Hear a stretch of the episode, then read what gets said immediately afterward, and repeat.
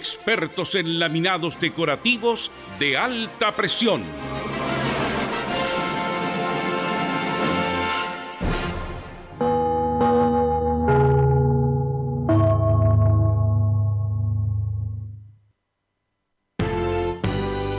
Radio Portales, A continuación, Estadio en Portales. en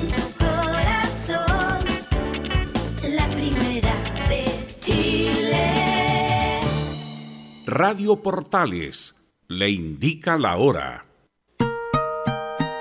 13 horas 27 minutos.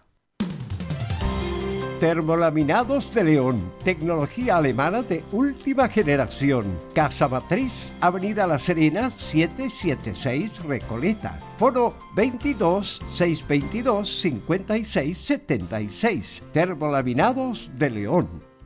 Frente a la situación actual del coronavirus, el Ministerio de Salud informa. Para prevenir el coronavirus, debes, al estornudar o toser, cubrir tu boca y nariz con un pañuelo desechable o con el antebrazo y nunca con la mano. Evitar acercarse a personas infectadas. Lavarte frecuentemente las manos con agua y jabón o utilizar gel de alcohol, sobre todo después de haber estado en contacto con alguien enfermo. Signos y síntomas del coronavirus. Fiebre sobre 38 grados, tos seca, dificultad para respirar. Si no se tratan a tiempo los síntomas, estos pueden agravarse. Por eso, si presentas alguno de estos síntomas, dirígete al servicio de urgencia más cercano. Si tienes dudas, ingresa a gov.cl, minsal.cl o llama a Salud Responde al 600 360 7777. Plan de acción de coronavirus. Ministerio de Salud, Gobierno de Chile. Una mirada distinta, con reflexión, profundidad. La encuentras en www.opine.cl. Ya lo sabes, www.opine.cl. Somos tu portal de opinión.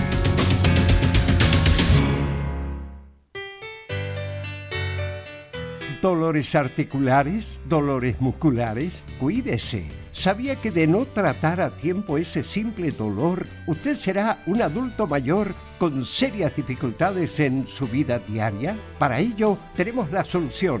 Artrilife, el producto natural más efectivo para eliminar todo dolor articular y muscular. Llame ahora al 22 594 05 25 22 594 05 25 Artrilife, la solución. Comercial IAC y Compañía Limitada. La mejor calidad mundial en laminados decorativos. Comercial IAC y Compañía Limitada es Vertec en Chile. San Ignacio 1010, Santa Rosa 1779, Avenida Mata 446 y Portugal 501. Comercial IAC y Compañía Limitada es Vertec en Chile. Gracias a los superdividendos, tu hipódromo Chile siempre te paga más. Juega en Teletrack.cl. Descarga gratis la nueva aplicación de tu hipódromo Chile que siempre te paga más. En Radio Portales, de lunes a viernes, de 15.30 a 17.30 horas, Salud Eterna. Un espacio de conversación y orientación en el mundo de la medicina natural. Consulte con nosotros al 226-139-705. 226-139-705. Pida además su moringa olífera ancestral original de la India.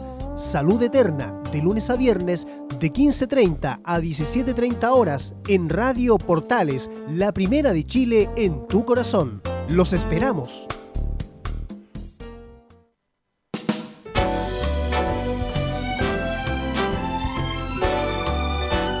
Radio Portales, en tu corazón, la primera de Chile.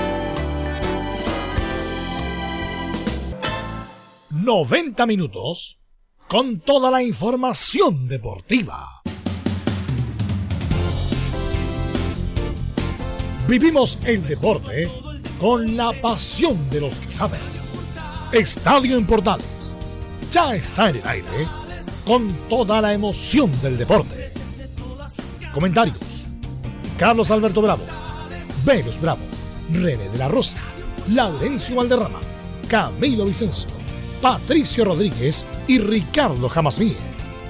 Reporteros, Enzo Muñoz, Nicolás Gatica, Rodrigo Vergara, Juan Pedro Hidalgo y Rodrigo Jara. Producción, Nicolás Gatica. Técnicos, Gabriel González Hidalgo y César Navarrete. Edición, Anselmo Rojas. Dirección, Carlos Alberto Bravo. Estadio en Portales es una presentación de Ahumada Comercial y Compañía Limitada. Expertos en termolaminados decorativos de alta presión. ¿Qué tal? Buenas tardes. Somos Estadio en Portales en el aire, comenzando la edición de hoy día. Bien, ya digo, día jueves. Ya pasamos la mitad de la semana, tendremos muchas noticias, muchas informaciones vamos de inmediato con ronda de saludos. Nicolás Gatica, ¿cómo le va? Buenas tardes. ¿Qué novedades tiene Colo Colo? ¿Qué tal? Buenas tardes, Carlos Alberto. Bueno, vamos a tratar de escuchar esta semana, este día, a Esteban Páez, porque sigue refiriéndose a todos estos temas anexos que ha tenido Colo Colo, su relación con Moza, los dirigentes, también lo que pasó con Umbro, si se va a retirar en Colo Colo, si se va a San Antonio Unido a otro equipo, y también tendremos la palabra de Carlos Lamper, arquero boliviano de Huachipato, quien dice que estuvo cerca de llegar a Colo Colo hace algún tiempo atrás. Perfecto, muchas gracias, don Enzo Muñoz. ¿Qué novedades tiene Universidad de Chile? En Universidad de Chile vamos a revisar las declaraciones de Pablo Aranguis, que nuevamente se refiere a su continuidad en el cuadro azul. Además revela quiénes son sus jugadores preferidos, por así decirlo, admirados y, y, uno de sus sueños. Y en Universidad Católica vamos a repasar unas palabras de Ricardo Lunari sobre la posibilidad de, de venta de Matías Tituro. Perfecto, muchas gracias. Ahí estaba entonces. Ya estaríamos con el informe de Católica de la U con Enzo Muñoz. Velo, ¿cómo está usted? Buenas tardes. Buenas tardes a todos los amigos que escuchan Estadio en Portales. Ya estamos a 9 de julio. Sí, 9 de julio del 2020, este eterno 2020. Eh, bueno, noticia importante. eh, ayer por, por tiempo eh, no pudimos conversar lo de lo- los sueldos de, los- de los deportistas top del mundo, que hubo un jugador del fútbol americano que va a ganar 500 millones de dólares ¿En cuatro años? en Men- 5 años, parece. Ya. Y bueno, y justamente estaba la, como el ranking de, de ingresos de los deportistas chilenos. Estaba, bueno, Marcelo Río, José Santos, el que, el que mayor, el que por premio, el que más, más premio ha tenido en dólares de los deportistas chilenos. Eso, no, eso fuera de lo de la publicidad, que hay otros deportistas que han ganado más por publicidad, como Chino Río, por ejemplo. Pero lo de Alexis Sánchez, que gana, ha ganado ya más de 115 millones de dólares. Eh, lo de Vidal. Es feo hablar de plata en estos feo, momentos, feo, pero justamente la contradicción de este futbolista americano que ayer suscribió el contrato más importante en la historia del deporte, 500 millones de dólares por 5 años, me parece. Eh, y estaba la, la homologación de los deportistas chilenos, 116 millones de dólares lleva acumulado Alexis Sánchez, casi 100, Arturo Vidal, 25 millones José Santos, solamente por premios por orden deportivo. ¿ah? Estoy dejando fuera la- el merchandising y, lo, y, la, y los sponsors, que incluso deja más plata. Lo de Marcelo Río y ya Joaquín Niman, que lleva dos años en el profesionalismo, tres años, lleva casi 5 millones de dólares. Casi 5, por lo tanto, yo creo que Joaquín Niman, lo más probable es que se siga con esta carrera exitosa. En 10 años más va a ser el deportista que más ingresos va a obtener en la historia del deporte chileno. Vamos a hablar de Manuel Pellegrini, imagino también. Claro, ¿no? si hay tiempo, sí, de Pellegrini que llegó el Betis, ya se oficializó, ayer se salvó el Betis del descenso, Sí. así que ya Pellegrini va, Bajo española. va a ¿eh? estar el español. Así que va a estar tres años en el Betis. Así que de inmediato vamos con los titulares que lee nuestro compañero Nicolás Gatica. Ok, nos vamos a Europa entonces, donde en España Barcelona con Vidal desde el minuto 70 mandó al español, como dijimos claro, al descenso. Ganó por 1 a 0 y quedó a solo un punto del Real Madrid que debe jugar hoy para intentar aumentar la ventaja. Y claro, ya lo adelantaron ustedes, Manuel Pellegrini es nuevo técnico del Real Betis. Tendremos por cierto las primeras impresiones del técnico que ya tuvo tres equipos anteriores en España. En Italia, Eric Pulgari ingresó el segundo tiempo en opaco empate de la Fiorentina, en tanto Medel jugó hasta los 61 en derrota del Boloña. Esta tarde juega el Inter de Alexis Sánchez ante el Elas Verona. En el fútbol chileno, tanto la NFP como los árbitros se están viendo ya, claro, se están preparando para ver los protocolos de la vuelta al fútbol. Incluso desde los árbitros y el Tribunal de Disciplina aseguran que se sancionará a quienes no cumplan con las medidas sanitarias. Cerramos con la épica junto a Fabián Rojas. Perfecto, muchas gracias. Ahí estaban los titulares, leído como siempre por Nicolás Gatic. Está por ahí don Fabián Rojas. Ya estaremos con Fabián.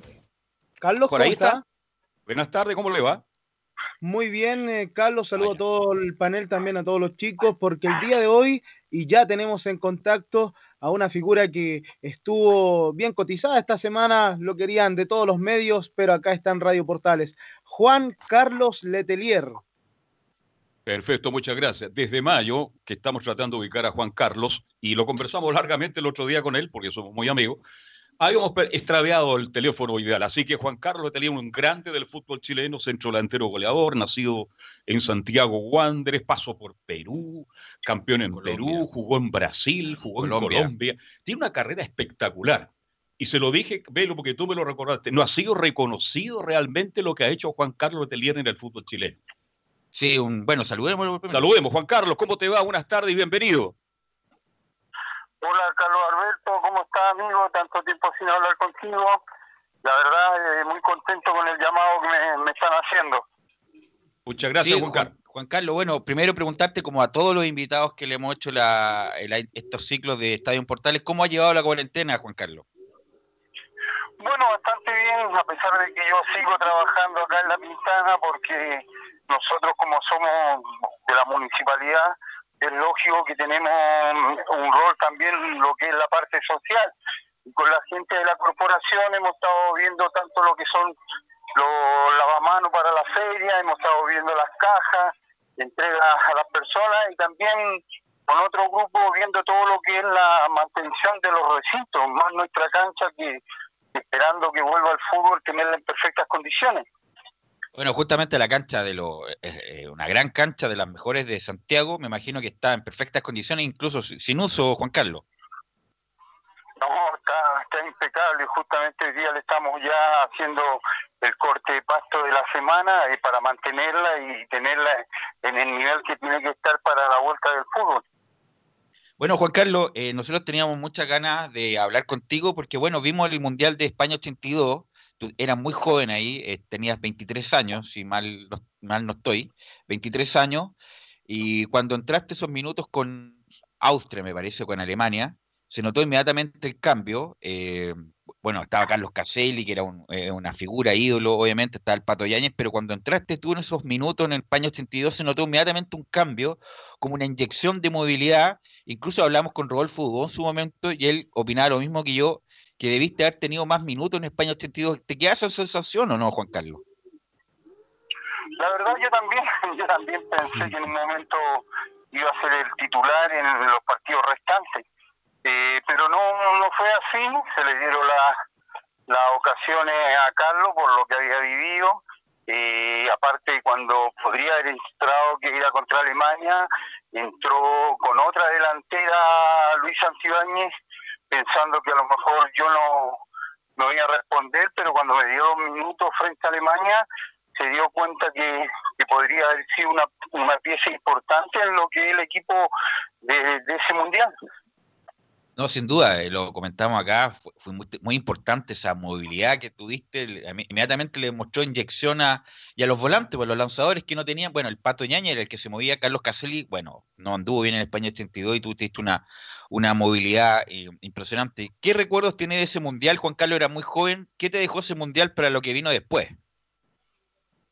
La verdad yo tenía 23 años y recién estaba, ya era uno con Patricio, éramos los más jóvenes, se puede decir, en el sentido de los que íbamos viajando, Eh, ya que habíamos iniciado el proceso con don Luis Santibáñez el año 79 eh, en un partido frente a Ecuador que debutó Chile en ese proceso en el Estadio Nacional y fuimos los dos jugadores más jóvenes que tenía la selección.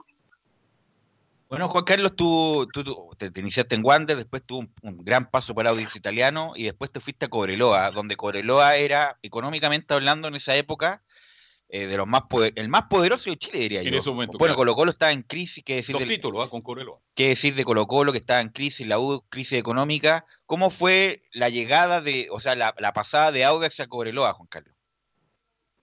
La verdad fue bien especial porque en todo caso yo tuve altos problemas para poder definir a qué club me iba debido a los, a los problemas que tenía Santiago Wander con Aura Italiana. Debido a que cuando yo fui a préstamo había una cláusula que podía haberla hecho valer eh, Aura Italiano por 150 mil dólares al término campeonato, pero como la, la valorización fue mayor, en esos momentos Wander no me quería vender a Aura Italiano, así que tuve que ir hasta juicio. Y al final de, de todo este juicio eh, se optó para que yo quedara libre y pudiera elegir yo el equipo donde quisiera ir. Y ahí estaba Católica, Colo Colo y Cobreloa. Ya. ¿Y por qué elegiste por Cobreloa? Porque, bueno, ¿por qué elegiste Cobreloa? Al final decidí Cobreloa porque tuve una conversación con Vicente Cantatore, una muy clara de que ya había pasado, ya me había pasado en eh, la selección, ya me había pasado en los partidos internacionales, de no poder eh, ser titular o ser el, titular del- de la selección porque estaba Carlos. Entonces Vicente me dio a entender lo mismo y me dijo, en Colo Colo no vas a jugar. Carlos no te, no te va a entregar el puesto para que sea tan fácil. Así que me dijo, vente con nosotros y con nosotros vaya a salir campeón del, de la Copa Libertadores este año. Así que decidí irme a Coreloa. Así tuviste una gran campaña, fuiste campeón, fuiste finalista de la Copa Libertadores y también eh, indiscutido, o sea, en esa época desde ahí, indiscutido en la selección chilena. Eh, ¿Qué recuerdos tienes de esa época en Cobreloa, que es la mejor época de la historia de Cobreloa, Juan Carlos? ¿Qué, qué recuerdo tienes de tus compañeros y cantatores? La verdad, un grupo humano, de repente se habla mucho de los equipos, que Cobreloa de los 80 era un equipazo, pero aparte de ser un equipazo, eran unas grandes personas todos. Tenía, tenía un técnico que sabía manejar los grupos, un técnico que, que buscaba los jugadores precisos, no buscaba más de tres para ir cambiando año a año y le tenía, le daba la confianza al jugador para poder desarrollarse bien en Cobreloa y aparte de eso, la confianza que él le tenía al plantel. Entonces, era un gran grupo humano, era una familia y gracias a, a lo que éramos, Cobreloa de los 80 creo que fue, hasta que tuvo Vicente Cantatore, fue un equipo que donde iba, eh, llevaba a su público, tenía a su gente, estaba siendo uno de los primeros equipos en Chile, de los, de los más nombrados y que con más logro y más triunfo en tan corto tiempo en su carrera deportiva como club. Así estaba recién iniciando y fue campeón, subió, fue campeón de Chile y llegó a la final de la Copa Libertadores. Dos veces. Dos veces. ¿Quién Ahora, fue? Vero, perdón, pero Cobreloa todavía trae mucha gente, producto de esa Sí, generación. pero, pero obviamente, pero esa fue la época de oro. Oro, ahora claro, está- ahora lleva como cuatro, jugadores que hay con lleva- Vicente Cantatorio, jugadores lleva que cuatro tenía años Cobreloa. tratando de subir y todavía no, lo- no lo hace. Juan Carlos, ¿cuál- ¿quién fue tu mejor compañero de, de delantera en ese gran equipo de Cobreloa? ¿Quién fue tu mejor dupla? La primera cuando yo llegué era eh, eh, Siviero y el Trapo Olivera, que eran los que con los que armamos el trío de adelante, que era los dos uruguayos que ya venían jugando un año en Cobreloa y, y fue muy fácil para mí adaptarme a un equipo donde ya venía un, tenían un, un- estilo de juego, yo venía de otro estilo de juego que era con Clavito Godoy, más al contragolpe, más eh, velocidad. Entonces, para mí también fue lo- el primer año adaptarme a la nueva modalidad que tenía y que jugaba Vicente Cantatore, y ellos me apoyaron mucho, jugadores mayores, Choco Merelo, eh, fueron los que, Nene Gómez, que fueron los que me apoyaron mucho en el sentido de, de poder yo adaptarme y afiatarme a, a este equipo. Y además, eh, Juan Carlos, vivir en Calama en esa época era difícil. Ahora, bueno, hay mall, hay eh, más edificios, hay más entretención, diría demasiada entretención, pero en Calama era complicado vivir en esa época. ¿Cómo lo viviste tú? Bueno, era demasiado complicado. En ese momento no teníamos nada, solamente una calle donde nosotros podíamos ir a darle una vuelta y estar en un kiosco que le llamaban el indiferente, pero le llamaban el coco, el kiosco eh, Colo Colo, donde estábamos todos.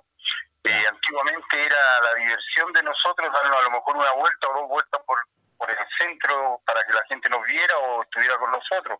Pero más allá de eso, no teníamos nada. Ni, ni San Pedro de Atacama es lo que era ahora. Antiguamente San Pedro de Atacama era era solamente nosotros ir los fines de semana cuando teníamos libre y podíamos ir al Pozo 3, que era la entretención para la gente de Calama, ir a comerse un asado a, las aguas que eran un poco tibias y podíamos hacerlo, pero eh, ni San Pedro Atacama tenía la, lo internacional que es ahora y lo que han hecho en San Pedro Atacama. Por eso hay, hay muchas variedades que, que, hoy día eh, los futbolistas que vayan a ya no, no sienten la soledad ni sienten estar alejados del fútbol. Bueno, Juan Carlos, de ahí, eh, bueno, estuviste hasta el 87 en Cobreloa y de ahí pasaste al fútbol colombiano. Eh, era difícil, bueno, en, esa época, Juan Carlos, fuiste en la época dura del, del narco y del terrorismo en Colombia, fuiste el Independiente de Medellín. Cuéntanos, además, fuiste como testigo de esa época en Colombia tan dura. Eh, además, ¿cómo, cómo te fue en, Colombia para las nuevas, las nuevas generaciones? La verdad, eh, poco temor al principio, pero la verdad, hablando con los dirigentes, hablando con los dueños del equipo en esos momentos, viendo de que a mí no me iba a pasar nada, que estuviera tranquilo, de que venía una buena institución, eh, que al lado teníamos a un Nacional que era un equipo que estaba en esos momentos a primer nivel del fútbol internacional, eh, que llegaba a un equipo demasiado popular y la verdad eh, no hubo problema porque aparte de eso también estábamos con, con Sergio con Sergio Díaz en, en, en en Cobreloa y también hicimos todos los trámites para que a Sergio Díaz también lo comprara. Entonces al final viajamos las dos familias a Colombia y, estuvimos viviendo y a mitad de año necesitaban un arquero y recomendé a Oscar Vir y, Oscar Vir también fue a jugar con nosotros. Entonces teníamos casi, podíamos decir que éramos tres chilenos y un argentino. ¿Y cómo fue tu paso en cuanto al campeonato, los goles? ¿Cómo anduviste ahí, Juan Carlos? Anduve muy bien, salí, hice varios goles, hice importantísimos goles en, Medellín, no clasificamos, pero pero al final eh, mi paso por Independiente, que era mi primera salida de Chile, no fue mala, fue buena, hasta tal punto que de ahí mismo yo fui a participar por la selección, que se fue a jugar, eh, la selección chilena fue a jugar un cuadrangular a a Manizales, eh, donde me fueron a pedir para que jugara ese campeonato, salí goleador de ese campeonato y seguí después llamado a la selección. Entonces, para mí fue un paso bastante importante también haber podido ver que a nivel internacional eh, no tuve problema en lo que fue la parte futbolística. ¿Y de ahí saltaste, eh, Juan Carlos, a Brasil? no, fue el 90 después. Claro, porque digamos que también jugó. ahí me vine, me vine a, La Serena. A La Serena, sí. Cuando, Lori Bullemore, el alcalde que estaba en ese momento, hizo el equipo millonario. Ahí veníamos ah, Justamente. la mayoría Alberto Quintano, ¿no? La selección. Alberto Quintano era el técnico venía Oscar Vil, venía... Eh, estaba el paraguayo, el paraguayo Vergara, estaba eh, Diluca, habían varios jugadores importantísimos, tanto de la selección como de, del fútbol chileno, que andaban muy bien, entonces hicimos un equipo millonario que se le llamó y se anduvo bien con Luis Santibáñez, solamente llegamos hasta semifinales, eh, perdimos las semifinales frente a Cobreloa. Bueno, Juan Carlos, pero bueno, de ahí viene, yo creo que tu mejor paso en la selección, en esa recordada Copa América del 87. Conversamos el, lunes con, con, Coque Contreras, que nos recordaba también ese paso, que obviamente que hay mucha diferencia entre la selección de hoy, en, qué sentido? En la infraestructura, en la logística, en, ahora viajan en, en primera clase, en esa época no, había muchos problemas, incluso hasta problemas de ropa había, por eso fue muy importante lo que lo, primer, eh, eh, pelear los premios antes de los partidos, eh, pero no obstante eso, hicieron un gran campeonato y tú te destapaste, Juan Carlos, fue y ahí fue como... ¿Sería el mejor partido, Juan Carlos, a nivel de selección contra Brasil? Con Brasil y, Colombia. Eh, Cuéntanos cómo, cómo vives, cómo recuerdas esa gran Copa América del 87. Son bastantes los cambios, no solamente los cambios futbolísticos, son los cambios administrativos, los, los cambios de, de llevar al- al- a una selección a, a una competencia. Nosotros fuimos con una selección que en ese momento, una federación que no tenía grandes medios para, para poder aportar y para llevarnos, peleando los premios a última hora, casi no jugamos, eh, no teníamos ropa, llegamos al final eh, jugando con, con ropa Power, eh, que nos llegó el último juego de camiseta, el último partido. Eh, hubo varias dificultades para poder llegar y, llegar a una final. Creo que lo principal de todo esto es que era un- una selección que, que teníamos una edad picto, donde estábamos en, en un mejor momento todo, eh, no teníamos jugadores extranjeros, si se puede decir, el único que venía del extranjero era el Coque Contreras, que venía de Las Palmas, que no estaba Pato Yañez porque Pato no, no, no le dieron permiso para, para venir a, a esa selección. Entonces teníamos teníamos un cuadro donde éramos puros, el 90% eran jugadores eh, formados y hechos y jugando en Chile. Se le ganó a Venezuela, que era el primer escollo, y después teníamos a Brasil, el grupo que teníamos. Si le ganábamos, era lógico que los dos equipos, las dos selecciones le íbamos a ganar a, a Venezuela, porque el Venezuela de eso entonces tampoco es el Venezuela que hay hoy día o los jugadores que tiene hoy día Venezuela. Y se le ganó, se le ganó 3-1, eh, después venía el, el rival para, para clasificar y era Brasil. Y a Brasil había que ganarle, no había otra opción, no había, no había una, una, una diferencia para, para poder eh, seguir en ese campeonato que solamente ganarle. enfrentamos el partido muy bien, de una forma que a lo mejor Chile nunca había enfrentado, jugándole igual igual, y aprovechando las posibilidades que se tuvieron. Tuvimos cinco y de las cinco o seis que tuvimos le eh, hicimos cuatro goles. Y eso creo que fue lo que un poco mató a, a Brasil, también sabiendo de que cuando uno tiene la seguridad de, de, de la línea de atrás hasta el arco, es lógico que tiene mucho más tranquilidad para arriesgar y poder hacer más cosas de las que a veces hace con equipos de esa categoría. Bueno, Juan Carlos, además hiciste una gran dupla con Ivo Basay en esa Copa América del 87. O sea, no, no eran parecidos, pero los dos eran centro delantero. A lo mejor eh, Basay no tenía la movilidad tuya, eh, pero hicieron una gran dupla. ¿Cómo, cómo, cómo, cómo hicieron esa ama- amalgama? ¿Cómo sincronizaron también en esa Copa América? En los entrenamientos, me imagino, ya, ya coordinaron muy bien. La verdad eh, era difícil porque el titular no era yo, el titular en esos momentos, en esa selección iba a ser Hugo Rubio. Hugo Rubio mostró una lesión en el tobillo y, no jugó el partido con Brasil y al final fui a mí quien decidió Orlando Aravena que jugara, a pesar de que yo había entrado jugando el partido frente a Venezuela y había hecho un gol. Entonces fue una, un- a lo mejor una delantera que en el momento Orlando la armó y le dimos resultados. Eso fue lo, lo, lo que pasó en ese compromiso. Al final, después si tú te das cuenta, cuando ya salimos conmigo, entra Salgado y entra Zamorano Salgado. a Así es. los últimos minutos. Exacto. No, gran dupla, bueno, la hicieron ahí con Juan Carlos Letelier. Y bueno, siempre remándole como de atrás, Juan Carlos. Bueno, en España 82 mereciste largamente, vimos los partidos a ser titular. Bueno, y en la Copa América eh, empezaste titular, después dudó Orlando Aravena, pero terminaste imponiéndote en esa Copa América que hizo una gran campaña Juan Eh, sabemos la historia. Bueno, era, estaba Carlos Caselli, yo fui testigo de muchas situaciones. Y yo creo que Lucho Santibáñez cuando, cuando partió reconoció. A mí una vez me dijo, reconocí el error de no haber dado todas las oportunidades que merecía Juan Carlos Letelier, porque así fue Velo, yo todavía. Bueno, pero eran situaciones que ya pasaron, pero cuando jugó Juan Carlos, Lo hizo muy bien. Además, Juan Carlos, bien mira, Juan. Carlos Letelier hizo goles en Mundial, Sí, señor. en Copa América, en eliminatoria. O sea, y además Juan Carlos está entre los 10 eh, los goleadores históricos de la selección chilena. Me imagino que eso te reconforta y a tus nietos, no sé, a, tu, a tus conocidos, tus amigos, eh, deben estar orgullosos de ese sentido, ¿no? Es que lo meritorio, yo creo que yo tampoco me, en estos momentos me abandero o estoy abanderado por una institución o por un club.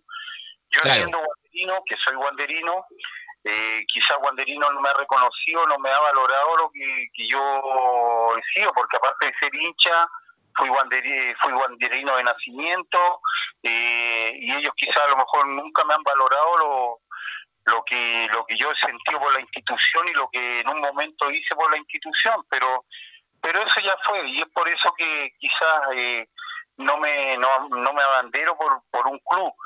Eh, yo no yo sé que soy guanderino, hincha y todo, pero eh, nada, el hincha no me no me abandera con una institución, solamente me recuerda y siempre los recuerdos son a nivel de selecciones. Juan Carlos, justamente, Juan Carlos, disculpa, justamente, eh, bueno, tú dijiste que tuviste la oportunidad en algún momento de llegar a la o Colo Colo la Católica y bueno, eh, decidiste ir a Coreloa. Eh, justamente si hubieras llegado a uno de los tres equipos grandes, Colo Colo, la U y Católica, y hecho una buena campaña, lo más probable es que la, el recuerdo hubiera sido más, más permanente. El Cobreloa, Cobreloa que estuve cinco años porque estábamos peleando Copa Libertadores, estábamos peleando campeonatos, peleamos todos los años campeonatos, fue una institución de donde yo estuve más años, eh, Cobreloa no tenía y no, no tenía en ese momento la intención de venderme, de que yo me pueda ir al extranjero antes del tiempo que yo estuve, porque la verdad eh, era un compromiso que se hizo con, los hinchas de Cobreloa de que ellos ponían un día de sueldo para para llevarme a Calama y, el pase pertenecía eh, simbólicamente más a los hinchas que a la institución. Entonces el club, eh, en ese momento que era una institución muy correcta, eh, optó por no venderme. No venderme, yo tuve la posibilidad de irme a Francia, tuve la posibilidad de irme a, España en un momento y, no ocurrió porque siempre negaron la venta mía y nunca me informaron, lo supe después y hay cosas que las supe cuando ya se habían ido los dirigentes y me habían venido a buscar, entonces en ese en ese caso eh, puedo decir que en Cobreloa son donde tuve mucho más años y tuve mucho más logro a nivel deportivo. Le habrá pasado la cuenta de verlo Juan Carlos haber jugado porque antiguamente era difícil ser al extranjero. Hoy día la tecnología, antiguamente era, era un cassette, lo llevaba el representante. Fíjate que Juan Carlos jugó en Brasil, Internacional de Porto Alegre, jugó en México en Cruz Azul, fue campeón en Perú, jugó en dos grandes, campeón con Universitario y también jugó en el Sporting Cristal. Y además, eh, además eh, Juan Carlos jugaste en el Caracas en el 94 eh, antes de la, entre comillas, revolución chavista. ¿Cómo era jugar en Venezuela en esa época, Juan Carlos, para las nuevas generaciones? Fue una experiencia muy bonita, yo te digo, a pesar de todo, de que no era el fútbol profesional 100%, fue una experiencia bien bonita, porque viví una experiencia ya saliendo de universitario por, por indigencia o por problemas no míos con un dirigente, sino que el dirigente hizo cosas antes que cuando yo no estaba allá, que yo estaba ya con un contrato no firmado, pero de palabra ya con, con el presidente universitario para ya quedarme un año más y quizás mm, años más para yo terminar mi carrera en universitario por, por lo bien que me había ido y como me había estado en, en Perú. Y como no sucedió eso, llegó la gente de, del Caracas a buscarme. Es increíble, pero la persona que vino a buscarme es un conocido, un periodista que, que, estaba viviendo allá en ese momento, un comentarista que es Romayo Ugarte. Ah, perfecto. Romayo Garce era eh, del equipo de prensa del Caracas y él me vino a buscar, él vino eh, personalmente a ofrecerme para irme al Caracas ya que yo lo seguía en Perú y ese año eh, jugaba los equipos peruanos jugaban con los equipos venezolanos lo que era la primera fase de la Copa Libertadores. Así es. Entonces eh, ellos querían que yo fuera a jugar la, Copa Libertadores y pasaron cosas que, que, a lo mejor nunca pensaron que iban a pasar en el sentido de lo futbolístico. Primera vez que un equipo eh, venezolano gana un partido internacional fuera y lo ganamos con el Caracas y más encima le ganamos a, Sporting Cristal. Entonces fue el primer partido que tuvimos en Perú y fue importante para nosotros y después nos tocaba jugar con un universitario donde yo había dejado una huella muy grande hasta el día de hoy la, la gente del Perú lo reconoce, me lo, me lo me lo recalca, me lo recuerda, me mandan siempre cosas. Hoy día, ya mañana en la noche, tengo una entrevista con toda la trinchera norte de, de Perú porque el cariño es inmenso y hay recuerdos ahí muy bonitos que no, no, no, se olvidan porque me lo hicieron en cancha, todo el estadio cantando mi nombre y regalándome una camiseta y eso fue algo que, que no se lo hacen a cualquiera y menos a un chileno, entonces el cariño que hay con la gente de universitario es muy grande. Sí, sí, me acuerdo de esa etapa universitaria, es un deportivo en esa época, cuando daba los goles de los chilenos afuera, como la una y media de la mañana, en la madrugada, los goles chilenos afuera, siempre salían los goles de Juan Carlos Letelier en Universitario de Lima. La gran dupla, para ir cerrando, este, la, lo, que adelante. Pasa universitario cuando iban cuarto o quinto, no, no, no, el que iba primero era Cinciano y yo debuté el primer partido frente a Cinciano y ganamos 4-0 y yo hago dos goles. Ese fue mi debut, entonces cambió todo, pues, cambió todo inmediatamente. ¿Lleva la contabilidad, Juan Carlos, de todos los goles que hiciste en, el fútbol profesional? ¿Cuántos goles hiciste, Juan Carlos? La verdad, no nunca nunca he, llevado la, cuenta, pero deben ser arriba de 100, que, quizás sí, más de 100 pero no, no, no, no llevo una contabilidad. Yo soy muy poco de eso, eh, soy muy poco de, haber tenido recuerdos o, tener recuerdos que, haya guardado. Yo creo que el único recuerdo que tengo es cuando me eligieron el equipo bicentenario de Santiago Wander y Cobreloa ese mismo año me eligió el, el de los zorros del desierto, también el equipo de los de los, de los 80 me, me eligió como también uno de los, de los 11. Tengo esos dos premios guardados. Yo, Copa América, medalla, la verdad no, no tengo nada, ni camiseta, porque todo lo pero, Mira, de las pocas cosas buenas de esta época de pandemia es justamente que la gente se ha, como ha, ha reflexionado y se ha visto cosas tranquilamente, eh, eh, partidos y jugadores del pasado, y estas nuevas generaciones te vienen en España 82, y es que, eh, no sé si pudiste ver Twitter en esos momentos que repitieron los partidos que Letelier debió haber jugado más, Pero mucho más. porque inmediatamente marcó diferencia y cuando se recuerda los partidos de la Copa América, también esos golazos que hiciste con Brasil. Así que las nuevas generaciones, justamente con esta para, han tenido la posibilidad de... Eh, de cómo se llama de, conocer más de, conocer a Juan Carlos de leer y darle su real valía. Juan Carlos, una, la última pregunta por tiempo, que lamentable se nos hace tan corto y llevamos media hora conversando. ¿Cuál es el gol que más te gustó marcar por Chile, el que más te, te identifica? Hay dos, yo creo que hay dos goles importantes, mejor dicho tres, los tres más importantes que he hecho a nivel de, de selecciones.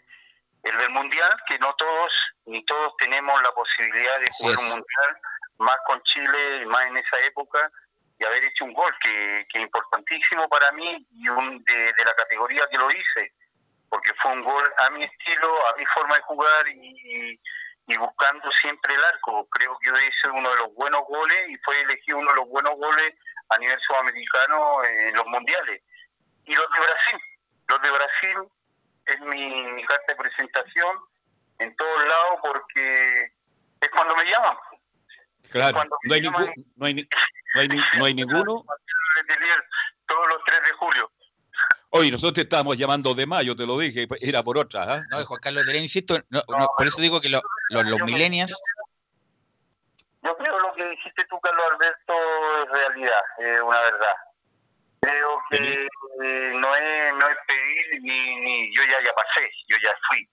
Pero yo creo que existió el poco reconocimiento hacia mi persona. Si tú me ves en estos momentos, el, en el año 2020, yo han pasado 33 años de, que fue lo de lo del año 87 y todavía estoy entre los 10 goleadores del fútbol chileno, siendo que los campeonatos han cambiado y soy el único, y soy el único guanderino que está metido ahí entre los, los 10, 10 mejores del fútbol chileno. Entonces, por eso, yo más que nada a, mi equipo donde nací soy el que le puedo pedir algo, pero de ellos nunca ha nacido nada, muy poco lo que ha nacido de Wander hacia mí y es quizá es, lo malo que es lo malo o el recuerdo malo que uno tiene de que de tu equipo de nacimiento, no porque no hayas estado tanto tiempo, pero sí yo he sido guanderino toda mi vida y ellos, el reconocimiento que yo he tenido desde ellos hacia mí ha sido muy bajo.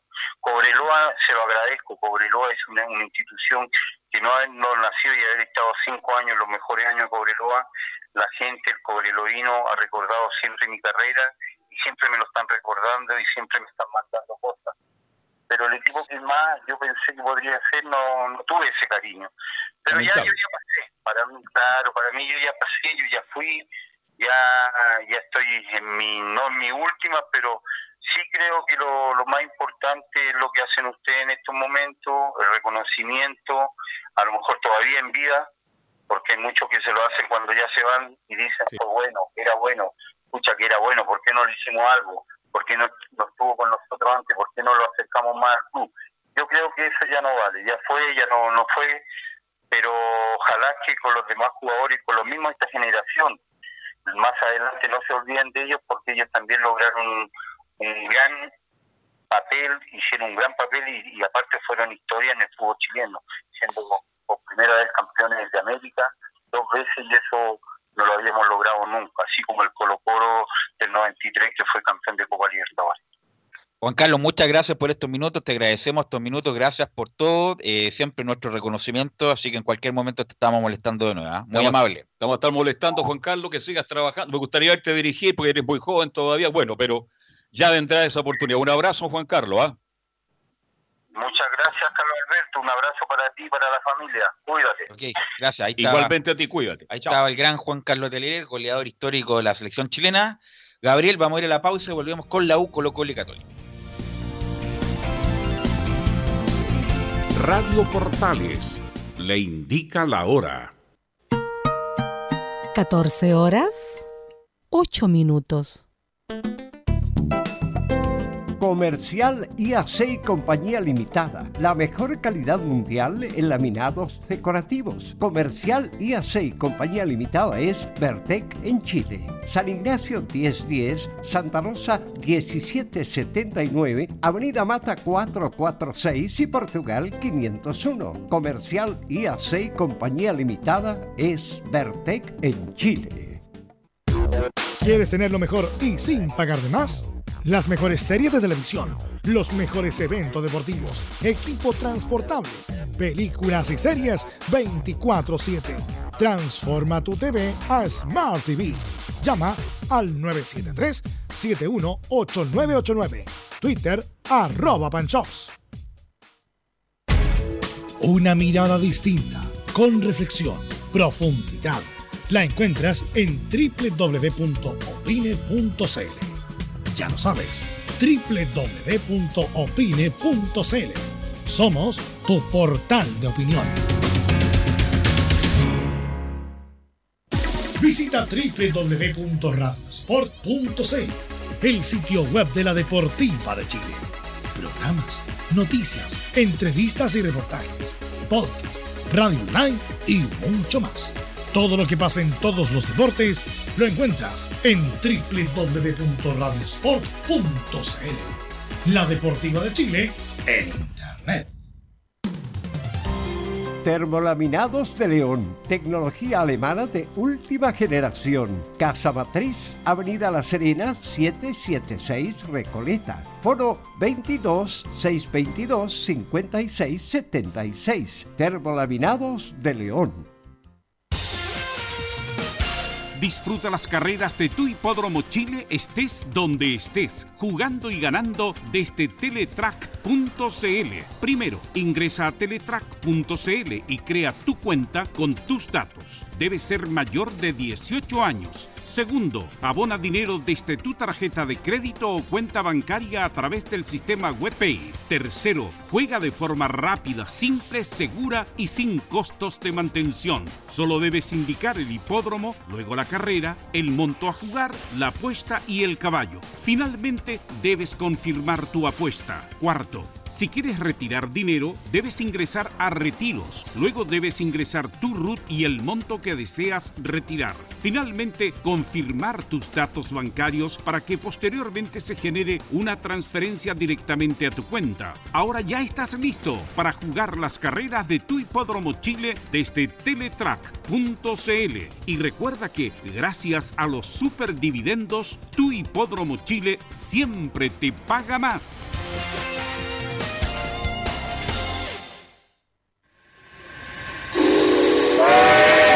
No se pierda todos los días a medianoche, lunes a domingo en Radio Portales, el tren del recuerdo. Conduce Salvador Fernández. Solo canciones inolvidables de su época. Contáctese con Salvador Fernández al foro 22 319 7959. Le esperamos esta medianoche con El tren del recuerdo en Estación Portal. Radio Portales La primera de Chile. Bien, ya estamos de vuelta para continuar con Estadio Portales, mi estimado Bellos. Sí, ya estamos con don Enzo Muñoz ya conectados para que nos actualice la información de la U, don Enzo. Sí, tal como se lo había adelantado, vamos a escuchar a Pablo Aranguis. Eh, recordemos que el jugador está a préstamo en la Universidad de Chile, pero, pero podría continuar si es que Universidad de Chile obviamente le compra el pase al Dallas FC, que es el club al cual pertenece su, su pase. Así que la primera que vamos a escuchar tiene que ver con, con eso precisamente, con su continuidad. ¿Quiere continuar en Universidad de Chile? ¿No quiere continuar? Escuchémoslo de la propia voz del hombre nacido en las inferiores de, de precisamente del cuadro de Unión Española. Por mí, yo encantado de quedarme. Me ha tocado hablarlo ahora últimamente porque, porque entre comillas, ha sido quizá tema también si me van a comprar o no. Pero yo obviamente que estoy tranquilo, tratando y esperando también de que vuelva al fútbol para, para demostrar dentro de la cancha y demostrar con hechos para, para que ellos sigan interesándose en, en, en que yo sea opción para el próximo año y obviamente que sí me gustaría quedar. Por lo demostrado en esta, disculpa eso, por lo demostrado en estas ocho fechas o siete fechas jugó la U, ya, no- Siete. ya ni me acuerdo ya. porque, eh, pero se han jugado ocho, la U ha jugado siete, sin duda. Yo compro inmediatamente o la mitad del pase o la totalidad del pase a Pablo Arangui y además un jugador totalmente exportable, así que yo, yo, yo- eh, Como buen jugador usted lo compra y porque es una buena No, inversión claro, para pero lo que pasa es que la U no tiene caja eh, para hacer ese tipo de inversión, pero en condiciones normales yo a Pablo Arangui obviamente que lo compro o la mitad o la totalidad del pase, Enzo. Sí, y, y lo mismo decía él que está esperando como la vuelta al fútbol precisamente para demostrar lo, lo que él vale. Y sobre la vuelta al fútbol, hace un par de minutos atrás salió un comunicado, entre comillas, de la NFP, más bien una nota de, de prensa directamente de parte de la Asociación Nacional de Fútbol Profesional, donde eh, hablan, entre comillas, Cecilia Pérez y también Sebastián Moreno. La, ministra de Deporte, precisamente Cecilia Pérez, dijo lo siguiente sobre estos permisos, entre comillas, que, se quieren buscar en las zonas de, de cuarentena para retomar al menos los entrenamientos. Y dice lo siguiente, los permisos para el regreso a los entrenamientos de fútbol en zona de cuarentena están en evaluación y no han sido rechazados. Esas fueron las palabras textuales de la ex eh, ministra de Secretaría General de la, de la Presidencia, eh, de la vocera del- de, la Presidencia específicamente, y el presidente, actual presidente de, de la NFP, Sebastián Moreno, señala lo siguiente, llevamos 15 semanas trabajando en el regreso a la actividad deportiva del fútbol profesional y nuestros protocolos han tenido el reconocimiento de las autoridades, fue precisamente las declaraciones del actual mandamás de la Asociación Nacional de Fútbol Profesionales, así que al menos la vuelta al fútbol se ve mucho más cerca de lo que se veía al menos hace dos o tres semanas atrás. Sí, los protocolos, eh, bueno, como decía el ministro hoy día, yo creo, una, como decía además el doctor Paz ayer en el programa de la tarde, de las 19 horas, tres semanas más, yo creo, y bueno, pero el fútbol puede volver a entrenar antes, porque me imagino que los protocolos puede volver a entrenar, no sé, a mediados de agosto o septiembre ya, eh, ver el- la vuelta al fútbol. Yo creo que el fútbol puede volver a mediados de agosto a entrenar, Velus, y comenzar en septiembre. Y lo han dicho muchos entrevistados que hemos tenido, que hemos tenido una, una cantidad impresionante de que es bueno que el fútbol comience en septiembre, ya hay mejor tiempo. mejor y eso ayuda claro. de una u otra manera a la actividad. Eso. Sí, la siguiente que vamos a escuchar de, de Pablo Aranguis tiene que ver con los jugadores que él admira. ¿A qué jugadores él toma como referencia precisamente para, para jugar en el campo de juego? Escuchémoslo de la propia voz de Pablo Aranguis.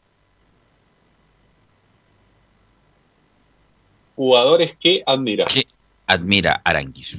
Arangui Pablo. Cuando estaba en Unión y era juvenil, el que más me llamaba la atención era Matías Vidangosi. Lo había visto en, en el sub-20 de Canadá. La verdad es que verlo en vivo eh, me parecía y me parece un jugador extraordinario, con una técnica muy exquisita. Y ya después, cuando más grande, cuando ya me tocó, siempre he admirado al mago Aldivia y antes de que se retirara, eh, admiraba bien digo a, a Juan Román Riquelme.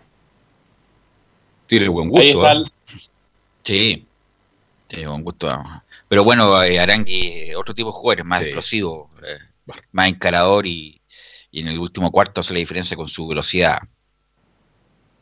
Sí, recordemos, incluso él, él lo señaló en otra entrevista, siempre ha, dicho que, que, precisamente Juan Román Riquelme es uno de sus grandes jugadores admirados precisamente por él, por él y, él contaba en una entrevista hace un par de tiempo atrás que cuando jugó Boca con, Unión Española, él le tocó estar de, de pasapelota. Eh, y ahí pudo verlo en cancha, en terreno de juego, así que hay más, obviamente, siguió admirándolo mucho más al, actual gerente deportivo del cuadro Ceneice. La última, o vicepresidente me parece que. Hasta ahí nomás tenemos... ahí, está, ahí tenemos audio porque tuvo un problema ahí en el sistema, eh, así que cuando se reinicia ahí yo te aviso, así que Vamos a escuchar eh, algún audio. Eh, así que usted me, me, cuenta la, última parte de la información. Sí, la última tenía que ver eh, con, los sueños que, con los sueños que tiene que cumplir Pablo Arangui. Sueños. No, todavía no, todavía no, no estamos, ahí nos va a analizar por interno cuando estemos listos con el audio. Una cosa es el audio. Pero hay un punto, Enzo, de los jugadores de la U bueno, que es muy prematuro, pero los jugadores que vuelven a préstamo. Y yo eh, ahí eso sí el ejercicio en... Ahora sí, ahora, ahora vamos con tu material, Enzo. Sueños que cumplir de Pablo Aranguiz. Bueno, a mi corta edad, yo como jugador o como persona he cumplido varios sueños muchos sueños míos y de, y de mi familia también. Yo creo que el sueño que, quizás me queda por, cumplir eh, es representar a mi país, pero ya en una en la selección ya absoluta. Ahí está. El llamado de rueda está esperando derechamente. No, y, si sigue en ese nivel que mostró en la U, eh, lo más probable es que tenga opción Pablo Arán y además es uno de los pocos jugadores destacados del torneo seleccionable, diría yo. Eh, Pablo Olaño. Así que, bueno, pero yo decía, los que vuelven a préstamo, eh, el que juega bien, realmente bien. Ayer me quedé a ver unos videos del hijo de Valencia, del, huevo. El huevo Valencia. Están Calera jugando titular. Es una muy buena opción a futuro. Eh, si sigue así, además más grande que Valencia, el huevo. Así que yo creo bueno, el pase de la U está préstamo en Calera y si sigue con ese nivel, yo creo que tiene mucho, además con la situación económica que se va a venir los próximos años, que trae jugadores buenos y baratos. Eh, es mejor, obviamente, traer a los jugadores del propio club, eso. Sí, son cerca de, de 11 jugadores los que están a préstamo precisamente en, otro equipo eh, de parte de la U, al menos. Eh, uno es precisamente quien tú señalabas, Esteban Valencia, el hijo del huevo, otro es Francisco Arancibia, que está a préstamo en O'Higgins, Felipe Saavedra, lateral izquierdo, cedido a Deportes Iquique, Gabriel Torres, el delantero panameño que está en Independiente del Valle, que se extendió su, su préstamo también es otro de los jugadores, pero, pero son varios los que podrían volver a la U el año 2021. ¿Algo más de la U, Enzo? Eso nomás con, con Universidad de Chile. Bueno, antes de ir con Nicolás Gatica y el informe de Colo Colo, eh, bueno, queremos, vamos a escuchar, Gabriel, las primeras palabras de Pellegrini como entrenador del Betis va a ir a Sevilla. Quiere, eh, yo no conozco Sevilla, con suerte conozco la calle España, pero Sevilla y le gusta la calle España, bonita. ¿eh? Chile-España ahí en el centro, ahí nomás. Eh, pero es maravilloso vivir en Sevilla. Va a estar tres años es que le va bien a Manuel Pellegrini y vamos a escuchar las primeras palabras de Pellegrini como nuevo técnico del Betis, Gabriel. Un gran abrazo a todos los hinchas del Betis. La verdad estoy muy contento de haber llegado a esta gran institución. Los nueve años anteriores que estuve en España me permite conocer lo grande que es el club y espero que entre todos juntos, eh, directivos, cuerpo técnico, jugadores e hinchada, logremos llevar a Betis a, instancias superiores y pelear por competencias europeas. Estoy seguro que todos juntos lo lograremos. Un gran abrazo. Ojalá le vaya bien a, Manuel Pellegrini en China, a pesar de un contrato millonario, en cuanto a lo deportivo, no en cuanto a lo institucional, que armó hartas cosas, no le fue bien, y en el West Ham le fue mal. Muy mal. Así que ojalá se pueda validar de nuevo en España, en una ciudad maravillosa, y además con una hinchada espectacular como la del El Betis es un equipo de medianía de campeonato. ¿ah? El equipo uno de los equipos más populares de España, que ya más público, tiene un promedio de casi 50.000 personas por partido, extraordinario. ¿eh? Pero obviamente no es de los más grandes, ni comparable con el Barcelona, ni el Real Madrid, ni el Atlético de Madrid, pero uno de los equipos tradicionales de España. Así que bueno, además... Eh, va, está, va a estar con Martín de Micheli en el cuerpo técnico, el jugador argentino que lo tuvo en Málaga, va a ser parte de su cuerpo técnico, así que ya está trabajando. Isla? Puede ser. Puede ¿ah? ser, puede, ser, lo de Isla al Betis, así que bueno, ahí tiene una chance, va a recibir, es feo hablar de plata, pero como se publica, pues. dos millones de dólares por temporada, no va a ganar tanto. no va a ganar cuatro en el West Ham El West Ham. No va a ganar, no va a ganar tanto Pellegrini. Eh, o sea, obviamente que va a ganar plata, pero no, no es a sus contratos anteriores. Así que Pellegrini, una nueva aventura en el fútbol español. Ahora sí que vamos con Nicolás Gatica y el informe de Colo Colo. Eh, exactamente, bueno, pero para complementar algo, decir que Manuel Pellegrino va a ser el primer técnico que dirige al Real Betis, ¿ah? porque estuvo el año, claro, el año 1998, el 26 de agosto llegó justamente al cuadro eh, andaluz, al cuadro de, de Sevilla y alcanzó a elegir solamente durante siete partidos en la séptima jornada su equipo perdió 5 a 1 ante el Valencia y quedó colista en ese tiempo en la máxima categoría hispana, por lo tanto provocó la renuncia del técnico. Así que bueno, y varios jugadores chilenos han jugado en el, jugó el Pato Yañez, jugó Felipe Gutiérrez, jugó en el Betis. Fue uno de los últimos. Eh, y bueno, ahora va a estar, no me recuerdo si alguien más ha jugado por el Betis, pero bueno, eso, sobre todo el Pato Yañez anduvo muy bien en el, en el Real Betis. Ahora sí, Nicolás en cuanto a Mauricio Isla, dice que claro, está más cerca Isla de llegar al Betis o al Valencia que a Boca, porque estos dos equipos españoles, el Betis o el Valencia, le ofrecen dos años y Boca quedaría uno, así que ahí está también podría llegar el Guaso, está más cerca de España que de Argentina. Así que también hay para complementar un poco a los chilenos por el mundo. Bueno, en Colo Colo dijimos que íbamos a escuchar la palabra de Carlos Lampe, el portero boliviano que estuvo entre el 2016 y el 2018 en el equipo de la usina de la octava región, tuvo la posibilidad, bueno, sabemos que fue a la Copa Libertadores, que solamente estuvo porque no, no jugó ningún partido, pero él estuvo incluso en esa Copa Libertadores, esa final que tuvo River con Boca, que no se pudo disputar en el Estadio Monumental por todos los hechos de violencia, y habla que tuvo la posibilidad de llegar justamente a Colo Colo el portero boliviano Carlos Lampe.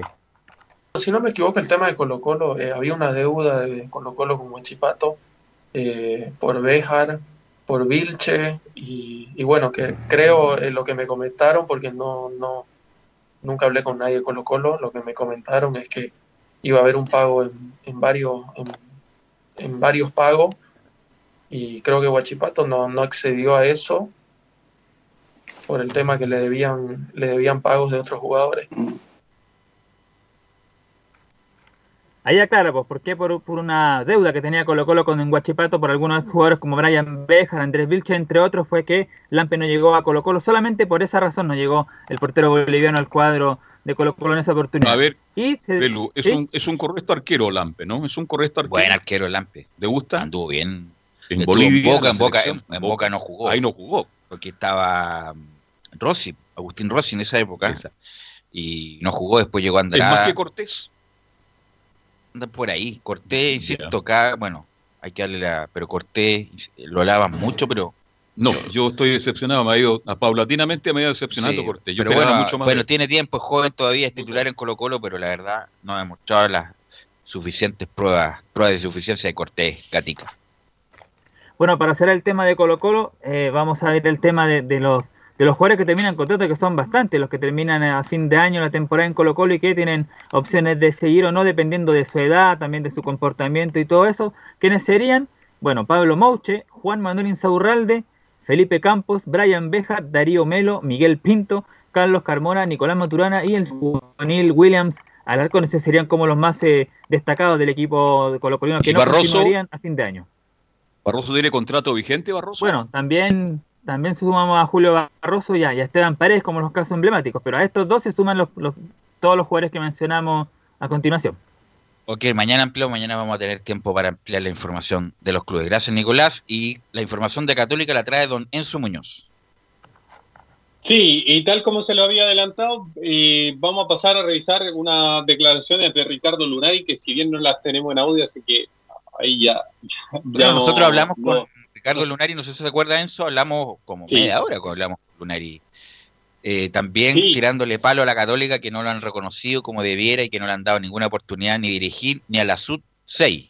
Así que eh, Lunari siempre está tirando sus palitos. Sí, pero esta vez habló sobre una posible venta de Matías Dituro. Eh, hay, que, hay que decir que, entre comillas, esto se eh, nace por precisamente por, por la arca economía del, del club. Matías Dituro tendría uno de los precios altos de, Católica y también por la edad entre comillas, sería, entre comillas, bueno venderlo, considerando esos aspectos, tanto el, dinero que se podría obtener como la edad del portero. Y sobre eso, Ricardo Lunari, precisamente exjugador de Católica, tal como tú lo señalabas, que tuvimos la oportunidad de entrevistarlo acá en Estadio Portales, señaló lo siguiente. Uno puede, estar, uno puede quedar tranquilo porque detrás está Christopher Toselli y uno, y uno puede sentir esa tranquilidad que, el arco sigue bien cubierto fueron las declaraciones de Ricardo Lunari sobre esta posible venta de, Matías Dituro, precisamente, eh, como, tal como se nos señalábamos, eh, buscando recaudar dinero en la arca de, de Católica. De acuerdo de Valdori Curtado, que fue hace ocho horas invitado de Luan a Estadio Portales, y él decía, bueno, es que Lunari, hasta el grifo que hay en el Estadio de la Católica lo encuentra bueno y bonito, pero, y él decía, no va a llegar nunca a Católica, ¿Cuántos años que ya no está en Católica y nunca fue llamado? ¿Quién? Lunari. Ah, bueno, pero bueno, es que nadie, no todos van a ser llamados, independiente de su buen paso por el club. Lunari marcó una época, fue campeón, se, eh, fue muy reconocido por la hinchada, se identificó mucho por el club, pero bueno, no sé qué pasará en Católica. No todos pueden ser llamados, a todos no les toca. Eh, todos querían ser reconocidos, pero a veces la vida es injusta, Enzo. Sí, y uno que, salió mal, pero tuvo la suerte de volver, haciendo la comparación con Ricardo Lunari, fue Milovan Mirosevic. Eh, recordemos que el jugador salió abruptamente el 2014 y sobre esto se refirió el Tati Vulkubacic, precisamente sobre la brusca salida, y dijo lo siguiente: todas las cosas que no salieron bien son un error. En la forma, cuando le tocó salir al Milo, porque Milovan Mirosevic, por suerte, después pudo, eh, por suerte, después volvió pudo retirarse en el club, salir campeón y hoy trabajamos juntos. Fue precisamente sobre eh, la salida de Milovan Mirosevic el 2014 a la Unión Española. Eh, recordemos que, fue bastante criticado en su momento el Tati Bulkuasic por dejar salir a uno de los grandes ídolos, capitán en ese momento del cuadro de la UC, así que al, al menos él reconoce como uno de los grandes errores que ha tenido su administración en estos más de 10 años, estos 10 años que lleva precisamente en la gerencia deportiva del club. Fue una, gran embarrada, la verdad, fue polémico en su momento la salida de Pero viene ya, viene la despedida. ¿eh? El 12 de mayo hablamos con Lunari, el 12 de mayo hace casi ya dos meses ya hablamos con Ricardo Lunari en extenso. ¿Algo más de Católica, don Enzo? Eso nomás con Católica, para mañana vamos a escuchar las declaraciones de Christopher Toselli, quien está hablando precisamente en estos momentos eh, con la prensa eh, de parte, obviamente, de Universidad Católica. Ok, gracias Enzo, nos encontramos mañana, gracias Nicolás Gatica. Nosotros vamos a la pausa y volvemos con toda la hípica con don Fabián Rojas. Radio Portales le indica la hora. 14 horas, 30 minutos. Termolaminados de León, tecnología alemana de última generación. Casa Matriz, Avenida La Serena, 776 Recoleta. Foro 22 622 56 76. Termolaminados de León. La radio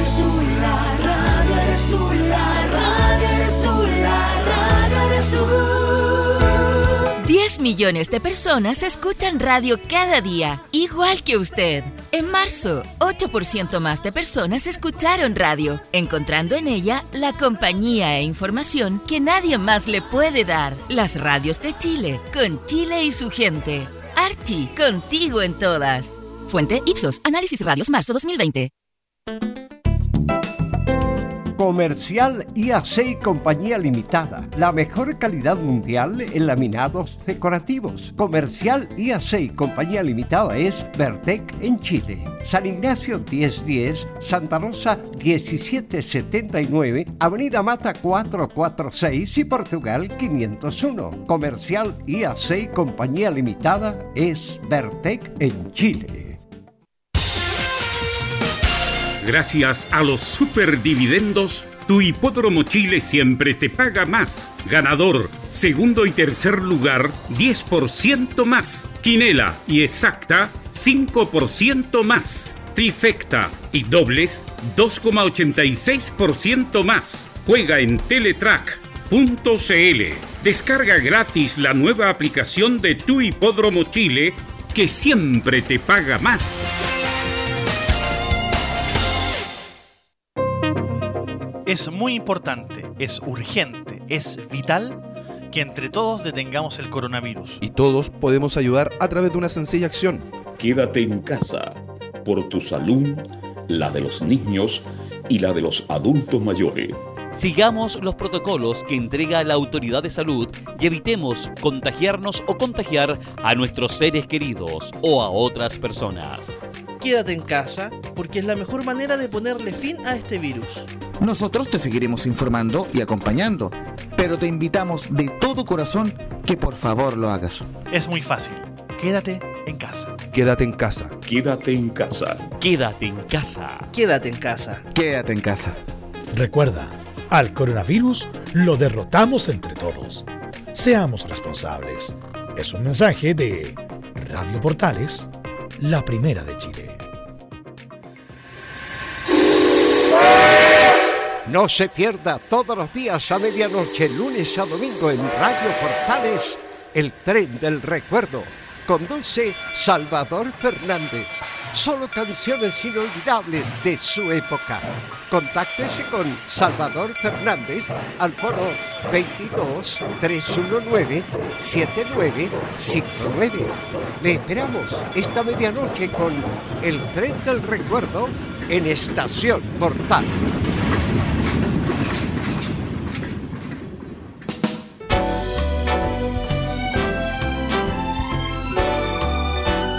Radio Portales, en tu corazón, la primera de Chile.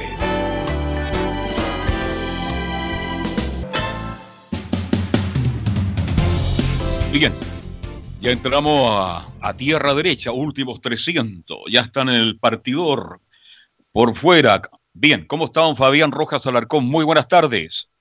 Muy buenas tardes, eh, Carlos Alberto, un gusto saludarlo. También a todos los que sintonizan a esta hora de la tarde Estadio en Portales en este bloque de la hípica en donde el día de hoy tenemos información que teníamos guardada para entregarles y también lo que viene en los próximos días con respecto a la reunión de carreras que está estipulada para este próximo día sábado 11 de julio con un total de 15 competencias, así que todo eso se lo vamos a estar comentando el día de hoy. En la octava región, ¿no? En la Oh. región del Biobío, claro. En la región del Biobío, porque usted el otro día hacía una aclaración que este mm, no está en, la- en Concepción, está en Hualpén. ¿Dónde, en qué lugar exacto está? En Hualpén, en la comuna de Hualpén se encuentra ubicado el club hípico de, de Concepción, está como entre más o menos, eh, ¿cómo decirle? El límite en donde ya comienza con Talcahuano, todo eso. Ya, el. Club Hípico de Concepción. Lleva por nombre, por, por supuesto, por la gran Concepción, por la ciudad de Concepción, el nombre del Club Hípico de Concepción siempre ha llevado ese nombre, pero hoy por hoy se encuentra en la comuna de eh, Hualpén. Eh, bueno, es, es- es un, es este limítrofe solamente, pero eh, sí hay que aclarar lo que queda en la comuna de Es Hualpén. bueno. Claro, usted hacía la corrección y me parece correcto. En esa avenida impr- impresionante que une Concepción con Talcahuano, la cantidad de ve- vehículos y movimiento ahí es impresionante. Es como estar en la Alameda de Nardo Gigan acá en Santiago. Sí, mandarle también un saludo a Selmo Rojas que estuvo pendiente ahí de, de una de las transmisiones el día atrás y, y nos contaba, claro, al respecto. Eh, el nombre del club hípico se lleva, se lleva por el Gran Concepción, pero está ubicado en sí. En la comuna de Hualpén. ¿Mm? Un abrazo Bien. para nuestro colega. Ok. Bueno, va, entremos a la información entonces, muy estimado Fabián Rojas. Sí, porque hay bastante información y una de ellas es una noticia bien importante que llega por parte de los hipódromos. El Club Hípico ya se había pronunciado, lo estuvimos mencionando acá con respecto a la modificación de la segunda etapa de este año, suspendiendo todos los eh, clásicos para ejemplares de dos años. Se perdía este, esta etapa para definir al campeón dos años debido a todo el acontecer de esta emergencia sanitaria. Es por eso que el Hipódromo Chile también anula los clásicos tanteos de Potranca y de Potrillos respectivamente y la cuádruple corona del Hipódromo Chile en su edición del año 2020. Eh, una cuádruple corona que iba a debutar este año, Carlos Alberto, porque los últimos años eh, era una triple corona que contemplaba, que contemplaba tanto el clásico mil y dos mil guineas como primera etapa, luego el clásico Gran Criterium, Mauricio Serrano Palma, como la segunda etapa, ahí por primera vez se enfrentaban machos y hembras, rematando con el Layer, siendo ganador en el último tiempo Incentive Boy, Big Daddy, Cari Blanco, Wowcat, varios fueron los que eh, cobraron el buen cheque que le entregaba 500 mil dólares eh, al adjudicarse esta triple corona. El club hípico, eh, más bien el Hipódromo Chile, en esta edición 2020, a principios de año, había dado la sorpresa de que a estos clásicos se le agregaría tanto el tanteo de Potranca y el tanteo de Potrillo para realizar por primera vez una cuádruple corona. Sin embargo, debido a las circunstancias que hemos estado viviendo en este último tiempo, esta cuádruple corona queda postergada para el próximo año, se anula para este año 2020 a consecuencia de la emergencia sanitaria y producto de la pandemia por COVID-19. es lo que señala el eh, Hipódromo Chile en este comunicado que le voy a leer una parte en donde producto de lo anterior eh, de todo esto, eh, le leo textualmente, la cuádruple corona del Chile no se efectuará y procederá a poner a disposición de los propietarios los montos por concepto de inscripción clásica anticipada año 2020, efectivamente pagados al hipódromo, existiendo también la alternativa de que los propietarios eh, imputen esos montos al pago del proceso de inscripción clásica anticipada del año 2021. ¿Qué quiere decir con esto, Carlos Alberto, y todos los que están escuchando? Es que cuando los ejemplares aún están en etapa de proceso para hacer su debut.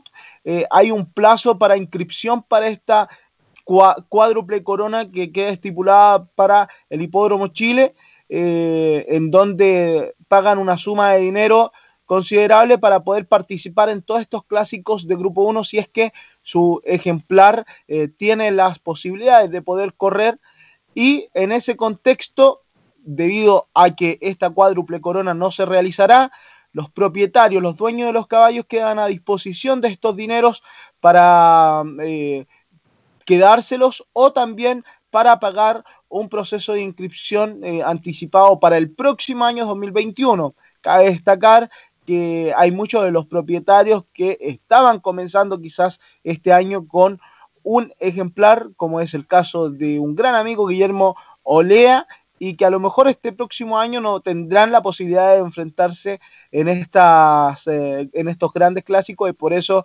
que el Hipódromo Chile le da estas dos alternativas. Mientras que el resto de los clásicos de Grupo 1 del Hipódromo también fueron reagendados tentativamente en fechas que se detallan en, el próximo, en los próximos minutos le vamos a estar contando aquello con premios que se comunicarán oportunamente, los clásicos Black Tape, Grupo 2, Grupo 3 y listados para ejemplares de dos años del primer semestre no serán efectuados por el Hipódromo Chile el presente año. Cabe destacar que en esta edición no tendremos a un campeón dos años debido a este comunicado que ha hecho sentir el Hipódromo Chile. Con esto, los clásicos Grupo 1 quedan programados tentativamente las siguientes fechas. Esto se ha modificado, nosotros le entregábamos unas fechas anteriormente, pero esto se ha modificado. El clásico Mil Guineas, María Luisa Solari, Falabella, que es para ejemplares de, de tres años, hembras, es para el sábado 26 de septiembre. El sábado 26 de septiembre se corre este clásico Mil Guineas, mientras que el 2000 Guineas se corre una semana después, el 3 de octubre. Mientras que el Gran Premio Hipódromo Chile, que es el primer Grupo 1 que tiene la institución palmeña, ha sido modificado para este segundo semestre de forma inédita para el 10 de octubre. Eso quiere decir que en tres semanas tendremos tres clásicos de Grupo 1, mientras que a finales de octubre, el 31, se correrá el Gran Criterium Mauricio Serrano Palma, para luego el 14 de noviembre el Alberto Solari Mañasco para el sábado 14 de noviembre y la prueba más emblemática que tiene la institución palmeña es la segunda etapa de la Triple Corona Nacional, que es el Sanleyer a disputarse el sábado 12 de diciembre. Eso quiere decir que tendremos seis grandes clásicos de grupo 1 en este segundo semestre en tan corto tiempo, algo que llamará la atención también para los eh, propietarios y los profesionales que estarán presentes en las distintas ediciones de todos estos clásicos mencionados. Mientras que los y, que son, y que son los clásicos que espera la, la, la, gran familia hípica, mi estimado, porque usted bien lo dice, son clásicos. ¿ah? Es como en el fútbol, cuando juega Católica con la U, la U Católica con la U de Chile, con Colo Colo, son cosas distintas. Y en poco tiempo, ¿ah? porque usted está hablando del día 26 de septiembre hasta diciembre, se va a correr tal vez lo más importante, lo más lo más rescata, lo que más le gusta a la gran afición hípica. Claro, y ya el Hipódromo Chile incluso eh, deja programado un clásico en forma tentativa. Esto quiere decir que todo puede depender de eh, la situación en donde se vea envuelta las cuarentenas eh, de la región metropolitana, más bien dicho, Independencia y también Santiago, en donde están los hipódromos centrales. uno de los clásicos que son bien importantes para poder ir eh, viendo la calidad y para poder estar presente en estos grandes clásicos de Grupo 1 son los de Grupo 2, como el domingo segundo Herrera Martínez, que está estipulado para el 15 de agosto, el Fernando Coloma Reyes para el 17 de octubre. Estos clásicos son para alistarse también para el Layer. Los listados, hay que tener en consideración todo esto que le estoy mencionando porque también de estas carreras listadas de grupo 2, de grupo 3, después también pueden salir participantes para el próximo año en el derby.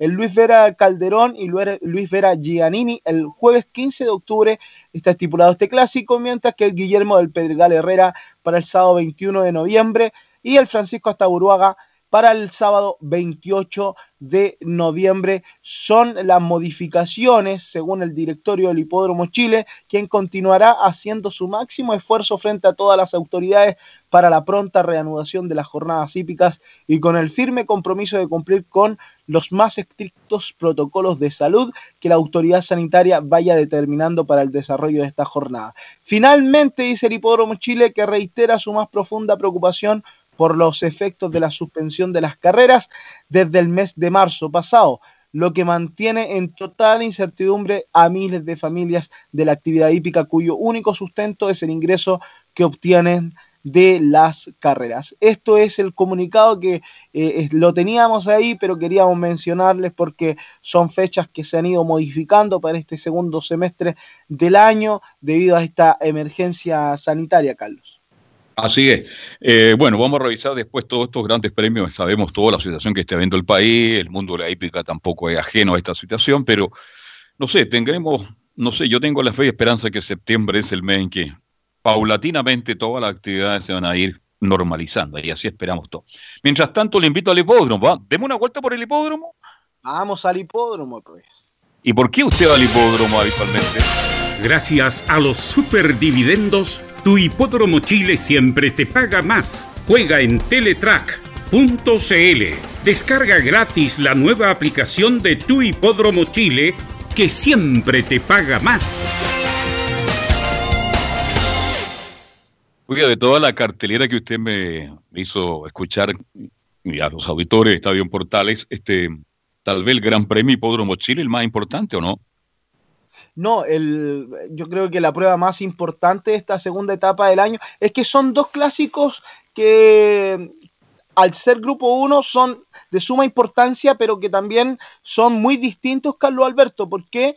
Porque el Gran Premio Hipódromo Chile reúne a los mejores exponentes del fondo, pero de que ya tienen participaciones anteriores de grandes clásicos de grupo o quizás van ganándose una posición dentro de todas sus carreras para poder lograr en este Gran Premio Hipódromo Chile que es para ejemplares de tres años y más, que es la diferencia en cuanto al Salt que es una prueba que eh, reúne a los mejores del año 2020 y que finalmente eh, le entrega la corona al campeón del segundo semestre y también que corona también al mejor exponente del Hipódromo Chile para poder eh, defendernos en un futuro Gran Premio Latinoamericano. Y también mencionarles que este clásico es para solamente productos de tres años. Se ven envueltos los juveniles en el Salt Layer y en el Gran Premio Hipódromo Chile que también se va a disputar en esta segunda parte del año, se ven envueltos los con más experiencia. No sé si me expliqué bien, Carlos. Sí, bastante bien, quedó bastante claro. ¿Y a usted cuál es que le gustaría narrar? Me imagino que todos estos clásicos, para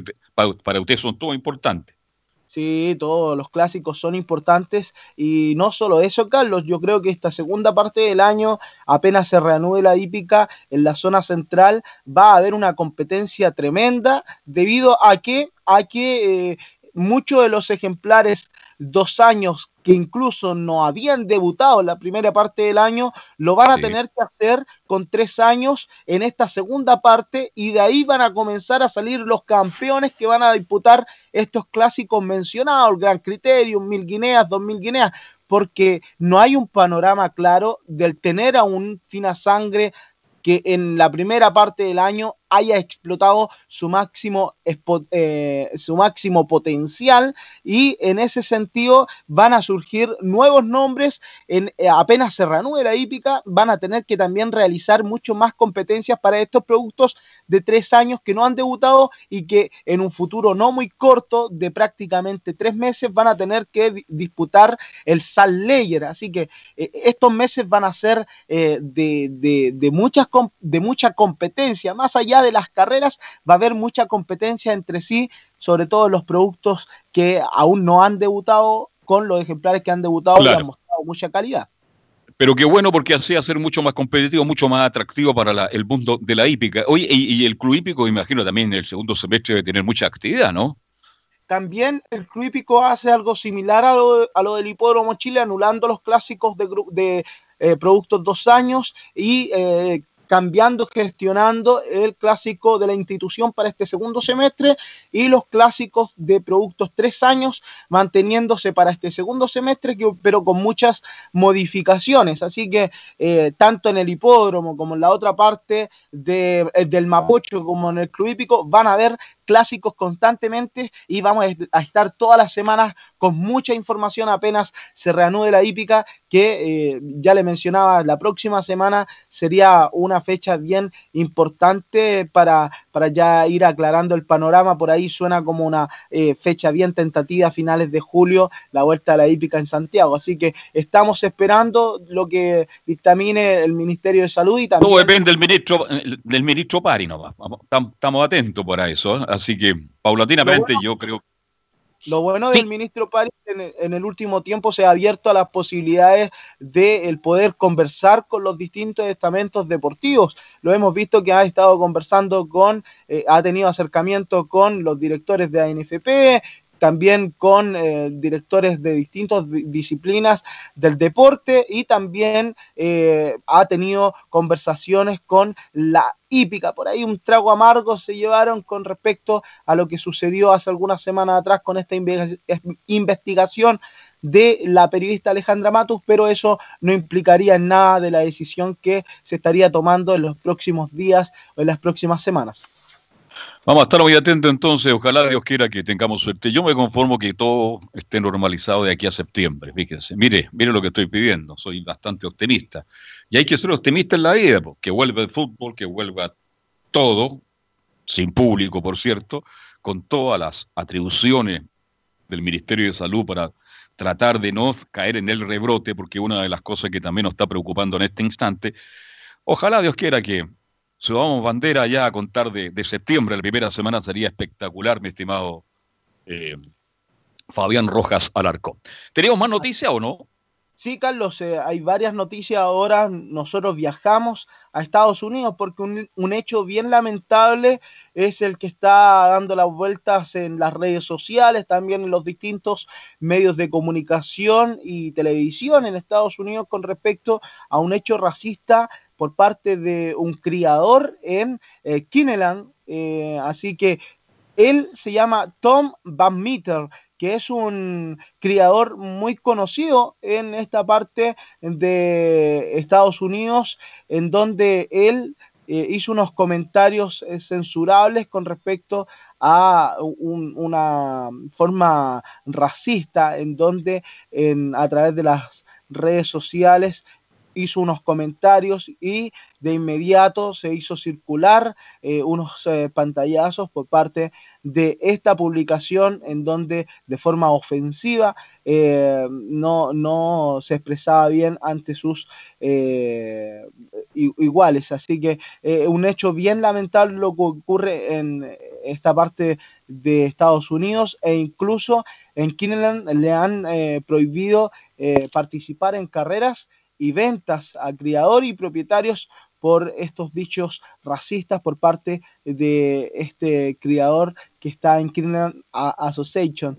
Eh, ha debido tomar acciones y eh, todo esto en los próximos eh, días se estaría llevando a cabo en un tribunal allá en Estados Unidos. Así que eh, lamentable lo, lo, ocurrido con este criador que además tenía muchísimos caballos eh, de buenas ventas, pero que este, este hecho racista en donde voy a, a, leer un poco sin querer ofender a nadie, dice, póngalos, pónganlos de nuevo en su jaula. Así que un hecho bien lamentable de una persona que Fuerte, debería ¿eh? dar ejemplo y que en este caso eh, no, no, no, tiene explicación alguna este, este hecho extremadamente ofensivo que, que realizó.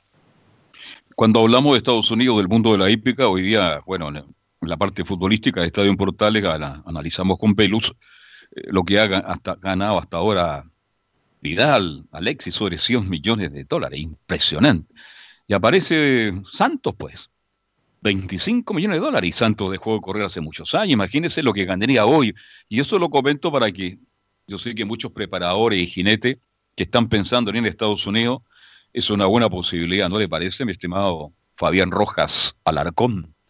Bueno, claro, es el único jockey nacional que está en el Salón de la Fama en Estados Unidos de todos los deportistas hípicos. Recordar que en Estados Unidos la hípica tiene otro valor, es algo mucho más eh, cotizado porque eh, debe ser uno de los deportes más cotizados en Estados Unidos. En el último tiempo sí ha crecido bastante el fútbol, eh, dejando de lado lo que es eh, el, el, fútbol americano, todo esto, pero eh, la hípica tiene una importancia tremenda en cuanto es la hípica estadounidense y la hípica mundial. Y es el caso de José Santos que eh, en, la década del 90 fue en donde obtuvo sus mejores triunfos en el 2000 también con Funny Side, ganando la primera, la segunda etapa de la triple corona norteamericana, ganando clásicos de la Copa de Criadores, la Breeders' Cup, que se corren en, en distintos eh, eh, estados de Estados Unidos eh, a través de los años y es acá en donde José Santos a través del tiempo es uno de los jinetes más recordados de la hípica americana y eh, uno de los más ganadores en cuanto a deportistas chilenos, eh, sin considerar eh, sponsor, porque recordar que como deportista es en donde ingresa él, porque en Estados Unidos José Santos por ahí eh, auspició algunas marcas, pero no como eh, quizás lo, lo, hacen hoy en día los grandes deportistas. Claro, eh, los tiempos son distintos, por eso le digo, tener 25 millones de dólares en ese tiempo era impresionante, impresionante, claro, usted lo dice, los tiempos, eh, los contratos publicitarios este, han cambiado indudablemente, por eso destacaba Santo, no solo por la calidad de, de, jinete que fue deportista extraordinario, sino que también lo que ganó en su época y que fue mucho, mucho dinero y bien por él. Bien, Fabián, ya estamos llegando al final, ¿le queda algo pendiente que contarnos? No, eh, Y a propósito de Santos, Pedro Santos, eh, quien le mencionábamos eh, eh, partiendo la edición del bloque de la hípica por ahí por febrero, que estaba con esta decisión de ir a correr, o más bien a preparar en, Concepción. Todo se ha postergado primero con el estallido social y ahora con la pandemia, pero está muy confiado de ir y partir piano a piano en eh, el hipódromo penquista eh, José Santos, va, Pedro Santos rectifico, quien eh, hace unos años sufrió un lamentable accidente que lo mantiene en silla de ruedas, hermano de José Santos, toda una familia hípica, y en este sentido Pedro Santos en los próximos meses quizás lo podemos ver como futuro preparador de finas sangres. Tenemos pronóstico, ¿no?